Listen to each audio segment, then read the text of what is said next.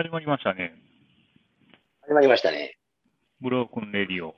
この番組は我々ドナルドヘーゲンが80年代ロックっぽさをテーマにそれぞれのおすすめ曲を紹介します。基本的には第2週と第4週の日曜にエピソードを公開しています。ということで、始まりました。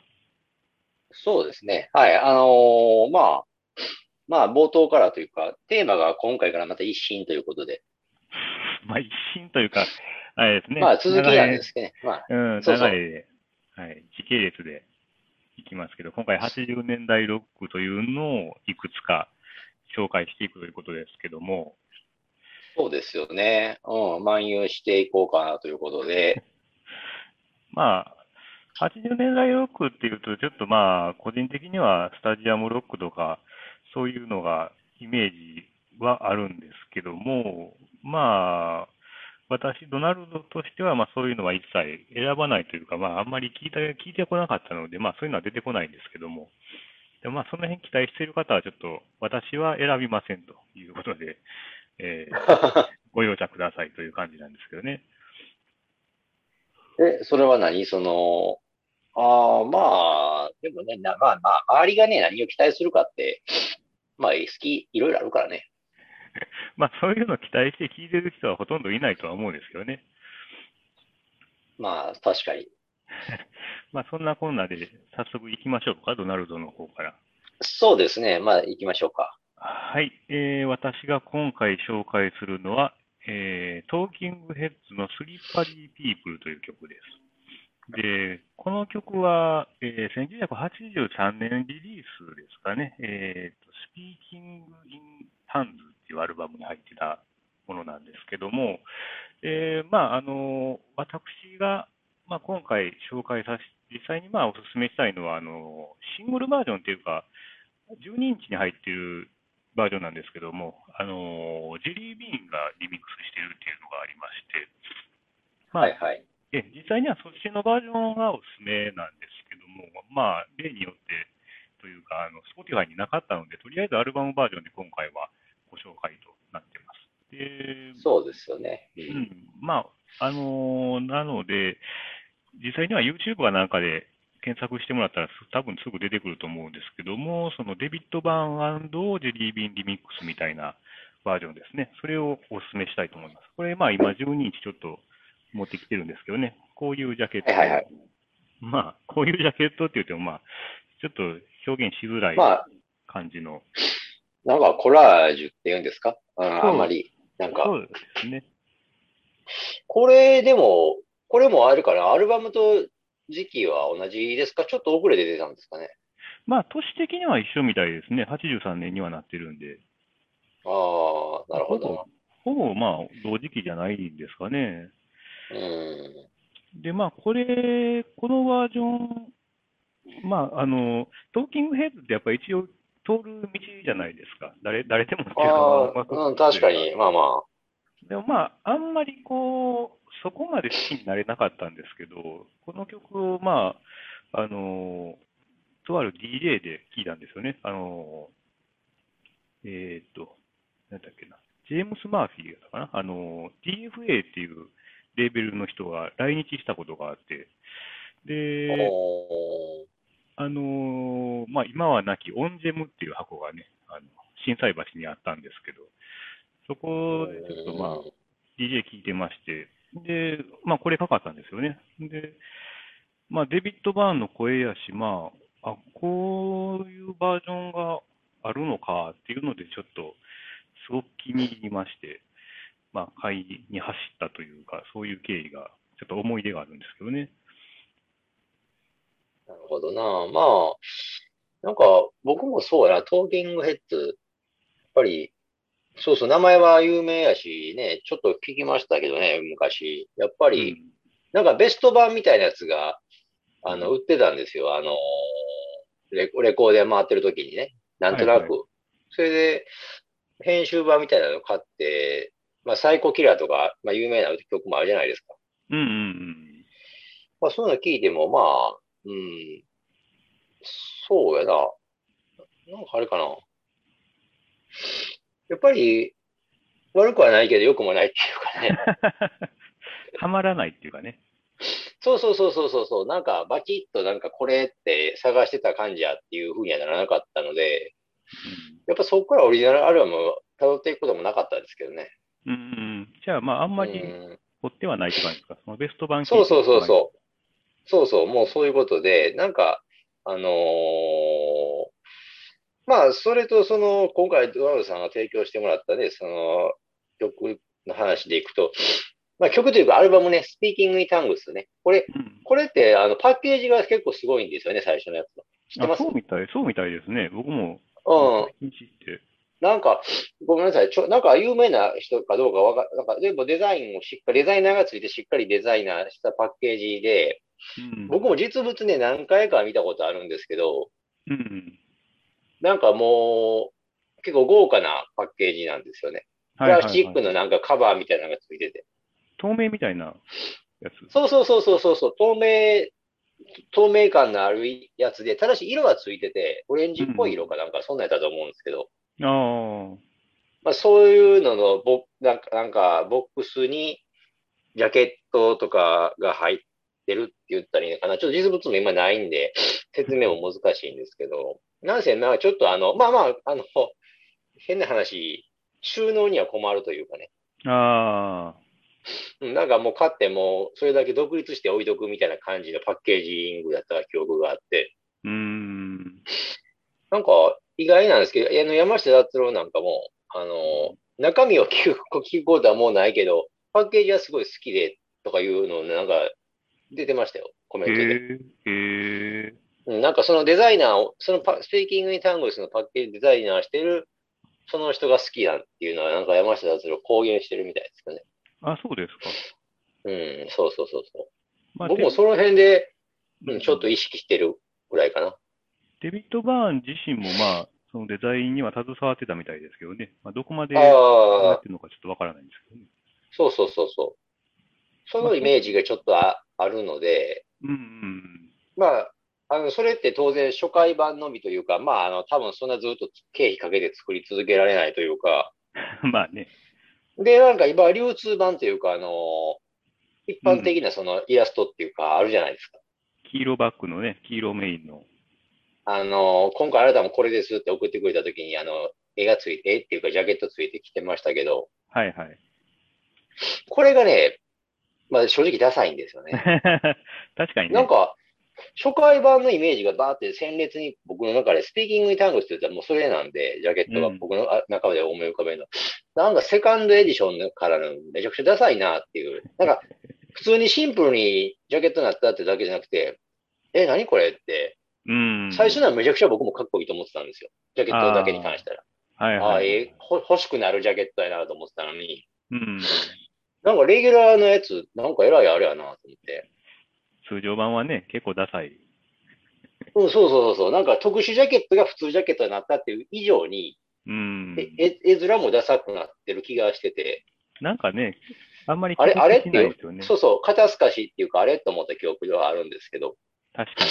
それはもう、とりあえず完成です。うんうんああ、まあドラムさん見たことあるんですかそのシャイドの方のやつ。んあ今のジェネリックじゃなくて、その初回版みたいなやつですかそうそうそうそうそうそこれはう。ね、もあのの見たことは写、写真、写真でもいいですけど。ウィキうん、ウィキペディアに実は載ってるんですよ。スペシャルエディションということで、まあ、英語版なんですけど。はいはいはいはいはい。でまあ、透明っぽい、うんね、やつね。うん、やっぱり、そっちの方がいい感じですけどね。 うんうん。いや、もう全然別物ですよね、これは。そうそうそう。だから、うんあれ、同じ人がち、デザイナーもひょっとして違うのかっていうぐらいの、まあ、深掘りしてし調べたこともなかったんですけど、ああ。うん、そういうイメージがついてて。まあ、収録曲的には、あの、他にも、何でしたっけ、This Must Be the Place とか、結構いい曲はいはいも入ってるのは入ってるんですけどね。確かにジャジャケットで損しているという例かああ、もしれないですね、これは。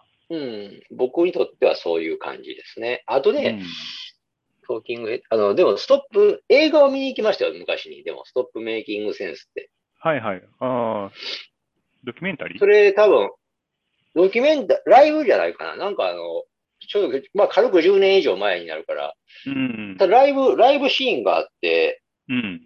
そこでなんかあの、あれ、中心人物っていうか、ボーカルがデビッド・バーンなのかなはいはい。なんか変なダンスを踊るみたいなね。ああ、はいはいはいはい。あの、ブカブカなジャケットを着て、で、そういうシーンはやっぱ印象残ってますけどね。あうん。まあ、でもそれぐらいかな。やっぱりちょっとリスナーとしてハマり込んで聞くことは 特別はなかったんですけどね。ーうーん。なかなかね、まあ、うーん、僕もまあ、それ以外だと何があるかな。まあ、ちょっとなかなかね、あと何やろう、えーっと、ライフ、ワンスインアライフタイムとかか。まあ、あと、有名曲で言うとね、あの、おは多いは分い。一番有名な曲かなとは思うんですけど、まあいいんですけどね、かっこいいんですけど、まあまあ、今一番推している、今というか、まあこの10年ぐらいで一番好きなのは、このスリッパリーピープルの、まあ、リミックバージョンですかね。はいはいはい。はい。なるほどな。まあ、え結構その、でもニューウェーブですよね。まあジャンルで言ったら一応、ざざっくりしたジャンルで言っちゃうと。そうですね。うんこの辺から聞き始めた感じなんですかね、ドランドさんは。そうでもない。うーんと、えっ、と、ニューウェーブとかを。ニュニューウェーブとかはそうそうそうそう。いや、そうでもないかな。そうでもないですかね。なんとなくウルトラボックスとか、ああいうのが、まあ、安レコやったのもあって、まあ、一番あれああー、です確ねかに。そうそうう。ん確かに、手に取りやすいトーキングヘッズとか、そうやね。その辺は確かに、その、や安くなかった、高くなかったもんね、全然レコードはね。そうそうそう、安かったんですよね。ヒットしてたのか。今でも安いんじゃないトーキングヘッズ。 まあ、そんだけ売れてるっていうこともあるけど、なんかあんまりコレクタブルな評価としては、まあ、その先のスピーキング・イン・タングスの初回版はちょっと別かもしれませんけど、それでも、うん。それでもめちゃくちゃ高いとかじゃなかったはずなんで、あ、あれもそうなんですか。やっぱり、あれはやっぱりさすがに人気はちょっとあるみたいですけどね。うーん。うん。でも、他にコレクタブルな感じはさすがにしないかな。なあ。うん。まあそういう意味ではちょっと、うん、やっぱり再評価、まあ再評価っていうか、しっかり定番にはなってる感じしますけどね。 まあそうですね。まあ大体、ドナルドのおすすめはまあ以上なんですけどあも、そうですか。割とさらっといきますが。うん、まあ、そう、そうですね。そそんなまあ回があってもいいんじゃないですかね。 思い入れ次第でっていうか、収録時間もね、別に結構波がありますので。まあ、フェーゲンの方はね、えー行きましょうか。これ、あの、じゃあ、ムーンライダーズっていう日本のバンドのね、はいはい。あの、カメライコール万年筆っていうね、はいはい。あの、アルバムからの、えー一曲かな。彼女について知ってる2、3の事柄っていうやつですかね、これ。はいはい。辞書、まあ辞書事柄やね。うん。これをちょっとお勧めさせていただくんですけど、うん。これがね、まあ、あれなんですよ。けまあ、ちょっと結論っていうか、あの、結構、ニューウェーブっていうことに対してのね、僕なりの、あの、解釈っていうか、指指標になってるというかですね、言っちゃうと、うん。正直ね、だから、洋楽聴いてて、ニューウェーブ聴くかってなった時に、ほとんど聴いてないんですよね。最近のそのトーキングヘッドとかも触りぐらいやし、なあ。あんまりその深くなんかいかなかったんですよ。その先のウルトラボックスとかね。うんうんうん、俗に言う。あ、だからまあ、有名どころで言ったら、あの、ニューオーダーとかいるじゃないですか。うん。ああ、はい。あの辺でさえもなんか、うん、ちょっとまあ、ベスト版みたいなやつ聞いて、まあ、わうん悪くはないんですけど、うんただやっぱりそこからオリジナルアルバムガーッと集めたりしてとかいうふうに、網羅するほどハマり込みがなかったんですね、正直なところ。はいはい。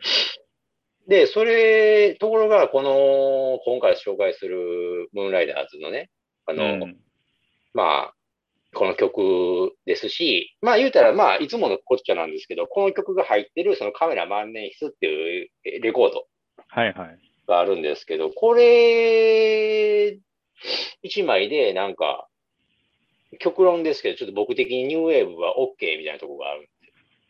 まるっと、もう全部入っとると。うん、かなり、そうそうそう、これね、あの、偶然なんですけど、かなり昔に買ってるんですけど、うん。でもなんかもう、当たり、大当たりしたっていうか、まあこれはハマり込んでかなり聴いてたんですよ、このアルバムはね。えーああ、はいはい。うん、なんか、ああ、かっこいいと思って。で、これ、なんでしょうね。なんか、なんでか、あんまり僕もよく自分でもうまく説明できないんですけど、ニューウェーブに関しては外国のものよりかは、このニューウェニムーンライダーズのこれがすごい、とんがってていいなと思ったんですよね。うーん。うん、なんか違和感がなくっていうか、かっこよかったんで、はいはい。うん、これ、で、まあ、これ、だからまあ、いつもどのことやねんけど、結局、この彼女について知っている2、3の事柄っていう曲というよりかは、やっぱりもう、カメラ万年筆を実はお勧めしたいっていう意味も込めてなんですけどね。まあ、アルバム全体やと。そうそうそう、そういうことなんですけど、だまあ、ドナルドさん聞かれてどうでしたこれ。き聞いたことありました。正直ね、ムーンライダースは、まあ、なんとなくこう、ダサいっていうイメージがずっとついててあ、一切聞いてこなかったんですよね。で、それわかりますけどね、気持ちは。火の玉ボーイとかもありましたっけアルバムでね。あれなんか、はそうですね。あれ、あれがだから、一応でもあれはなんか名義としては一応鈴木圭一とムーンライダーズっていう、うーん名義で。一応鈴木圭一のだから、ソロっぽくはなってるんですよね、立ち位置としては。ああ、なんか、そういうタイトルがまずダサいなって いうあ印あ、象 わもからんでもな強いですけど。くてね、でまあ、聞いたことはまあ正直なかったんですよ、まとまともには。で、はい今回、まあ、カメラ万年筆、まあ、当然アルバムタイトルももうね、有名なアルバムなんで、昔から知ってるんですけど、初めて聞いてみて、まあ、トータルアルバムになってるんですよね。結構全これ体が、はまあ、そうそう、これは特にそうですよね。うん。ね、まあ、あの、普通の歌物あり、間にちょっとこう、ブリッジになるような、ね、あの、トラックもあったりとかで、そうそうそうそう全そう体。聞く感じで。で、まあ、やっぱり、まあ、ちょっとまあ、ダサい、ダサいのはダサいなとは思うんですけど、ちょっとその、昔よりは聞き方が変わってるというか、ああ、印象が変わってきたっていうか。そうそう、まあ、いろいろなジャンル聞いてから、ね、この年になって聞いてみると、まあ、その、当然ちょっと、あの、トーキングヘッズっぽい感じのところもあり、えー、なんか XTC とかね、ああいうの当時のちょあっあ、とニューウェーブ時期の XTC っぽい感じもあったりとか、まあ、そういうふうに分析的に聞くとなんか、また違っては聞こえますよね。なるほどね。うんうん。あの、ドナルドさん冒頭で言われた通りで、僕もね、ムーンライダーズってだから、どうやねんっていうか、結局、キャリアも長くて、まあ、アルバムも多くて、やってることもなんか、まあ、アルバムごとにちょっと違うというか、うん。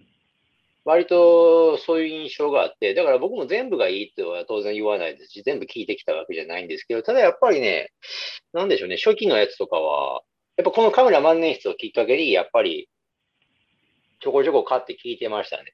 うん。うん、やっぱりそれで聞いてて、特にね、僕そうそう、この、やっぱこれがなんで目に留まったか、えまあレコヤで普通に見てて、うん。なんか懐かしいです話ですけどね、あのね、JJ で買ったんですよ、昔。あ大ーもうはい大昔。もうはい大昔も大昔。あのね、JJ がまだ、あのー高島屋の向かいになった頃ですからね、ナンバーの。あ、そんな時代僕知らないです。あ、あったか。ああ、相当だから昔の。ああ、あったかもあわからないですのねー。高島屋の向かいって丸いになってるじゃないですか。はいはいはいはい。はい。あの丸いの建物も確か昔はね、一回だけ僕行ったことある映画館やったんですよ。ああ、はいはい。うん映画館もあって、うん。で、えー JJ もテナントで入っててっていう頃なんで、もう相当昔ですね。あ、それはでも知らないですね。そんな時期あったんですね。ありました、ありました。まあ、あの、JJ がたら、ほらあの頃、まあ、あの頃ってどうかあれ、で何店舗かまああったでしょうから、はいはい。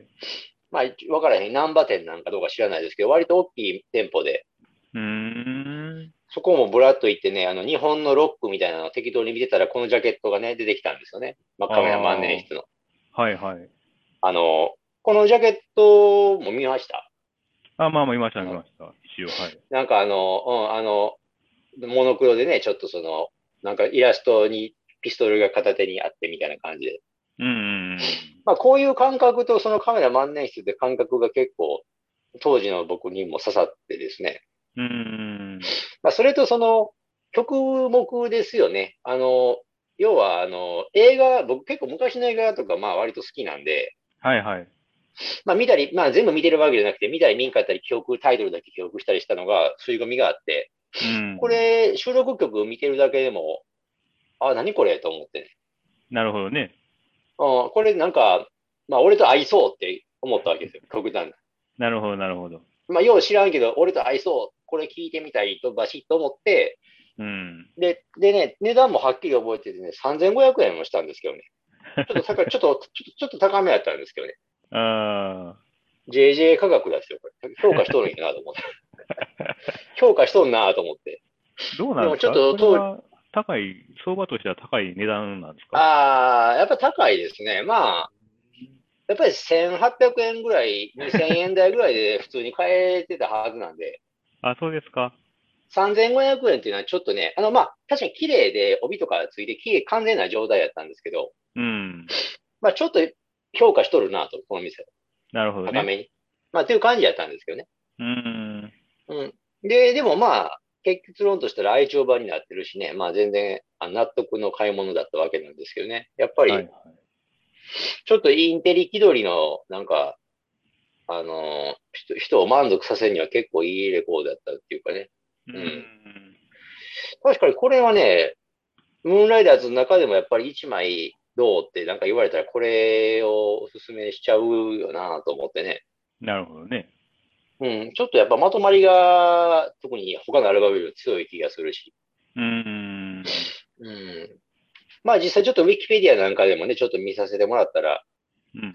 これはコンセプトがあって、まあ架空の映画のサウンドトラックということで、おー。あの、作られてるっていうことで、まあカバーもありで、カバーもあり、まあオリジナルもあり。で、オリジナルは、あの、やっぱり映画のタイトルとかをか、まあ、勝手に拝借して、はいはい。 ただし、詩に関しては結構むちゃくちゃっていうか、別に映画に沿った詩じゃないみたいなんですけど、うん、まあ、タイトルだけ拝借っていう風な感じですかね。そうですね。うん。うん、でもね、結構ドナルドさんにあれかな、ムーンライダーズ聞かず嫌いというか、あんまりちょっと避けてたんだったら、この辺の時期のはおすすめかもしれませんよね。なるほどね。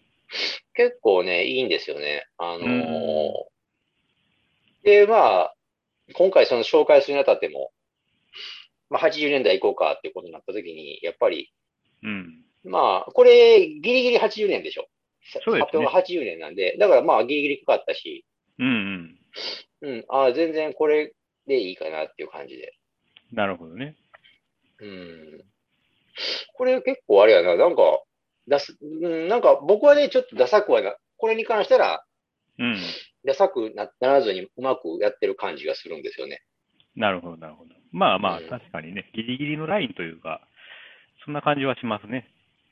そうそうそうそう。まあ、なんか、でもあれやな、そうそう。なんかね、結構、やっぱこの頃って結構やっぱりね、鈴木栄一もこんがってるんですよね。結構昔の映像も実は見たりしてて。はいはい。うん。結構、あのー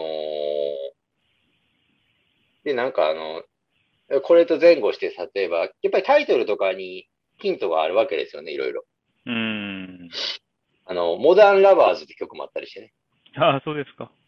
そうそうそうそう。あ、これ、あの、ジョナサン・リッチマンのあれとか、またおそらく絶対当時聞いたりしてて、うん。まあ、タイトルだけ拝借みたいな感じしてて。まあ、曲調とかはね、やっぱそう全く関係ないですよね。ああ、そうそうそうそうそう。でもその辺からちょっとそのきっかけに、あ、これこの曲聴いてみたいとか、どんな風になってんのかなっていうので、僕もちょちょこちょこっと聴いたりはしてたんで、うんうん結構デビューからこの80年代初期ぐらいまでのは割と聴いてましたね。うん。ああ。うん、聴いてました、聴いてました。で、やっぱり、あれかな、今年になってしかもやっぱり、なんか、このアルバム自体も、アルバム単位で評価もされてるというか、注目されてるのかな。なんか、今年になって、あの、まるまるこの曲目を、この曲順で演奏するっていう、なんかライブがあって、へえ。その CD もね、それは最近、今年の8月ぐらいにやってて、うん。で、10月ぐらいですか、CD からって、まあよくある話ですけど。で、僕も最近その CD 入手して、実は今聴いてるんですけど、ああ。まあそのままやってるからそのま まっていう印象なんですけどね。うんでもやっぱあれかな、こうやって、これがピックアップされるっていうのも、このアルバムがピックアップされるっていうのも、なんか、やっぱまあ、不熱心なファンも多いアルバムみたいですからね。結構デラックスエディションがこれ何回も出てるんで、このアルバム。あ、あ、そうですか。うん。まあ、でも、そんだけやっぱりあるのかな、みたいな。現役、まあ、現役ではないけど、まあ、やってるんですね。ムーンライダーズはまあ、現役ってやってますよね。まあ、メンバー自身がでも、なんか他の、スケージ筆頭に、他のメンバーもなんかうん。仕事多忙というか、まあ、プロデュースもしたりとか、結構い、みんな才能がある人ばっかりみたいなんで、ああ、うん。他は他でいろいろやってるみたいだし、なんかいろいろしてるみたいですけど。まあ、僕はなんか知らんけど、覚えてるのは白井亮明ですかね。白井あ良あ、はい はいはい。明か、うんはいあの、はいギタリストですかね。あの人、ギターリストですね。ね、ソロも出したりとか昔はしてて、なんかその時もなんかイメージ、ダサいイメージだったんですよね。 だからもあう、とにかあ。いくや、モわーかラりイダまーズすわかります。はダサいという吸い込みがあるんですけど、確かにね、このアルバムはまあ、今聴いてみると、んまあ、なんか面白いですね。なんかね、やっぱりビジュアル面に関して言ったら、そんなに気は使ってこなかったバンドだと思うんで、どっちかって言ったらう。んそういう意味ではダサい。 まあでもあれですよね、洋楽聴いてるとやっぱり、うん。まあ、ムーンライダーズに限らずっていうか、そうそう、まあ基本的にはね、そんなに、まあ、おしゃれっていうもんじゃないんでね、ロックとかそういうのは。そうそうそうそう、どうやねんっていうとこもあるでしょうね。まあだからうんでもなんかまあ僕もでなもんかなあれうん、でもあれかな、やっぱり、ここはニューウェーブ、でもニューウェーブっていうあのジャンル自体に話を戻すと、いややっぱりあれかな、基本的にはでもやっぱりそんなに好きじゃないんですよね、僕は。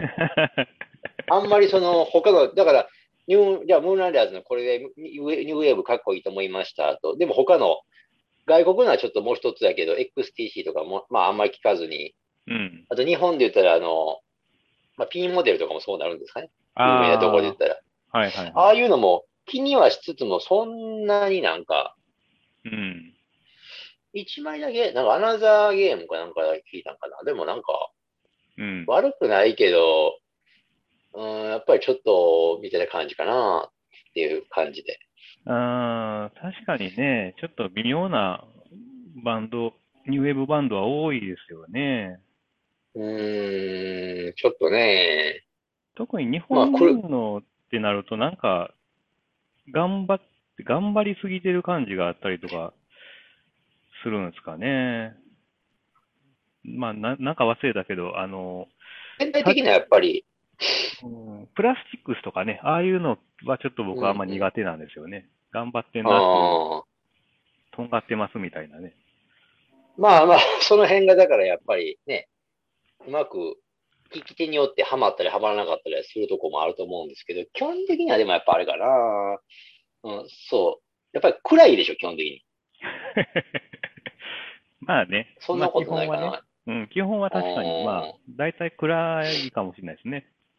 うん、なんかそういう、うん、やっぱりだから、あんまりそのやっぱり、ざっくりとしてますね。しまあ、ちょっと新規臭いのはあかんと。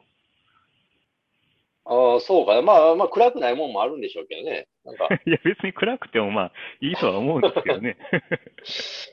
うん、まあそうなんですけどね。まあなんか、まあこっちにはやっぱり、まあいつもの話になっちゃうけど、リスナーと、リスナーのテンションもまあ大きく左右するかなと思うんですけど、い今少なくとも僕はあんまりそういうの求めてないので、うーん。うん。まあ、今後なんかのあれおすすめにはそういうのは出てこないよと。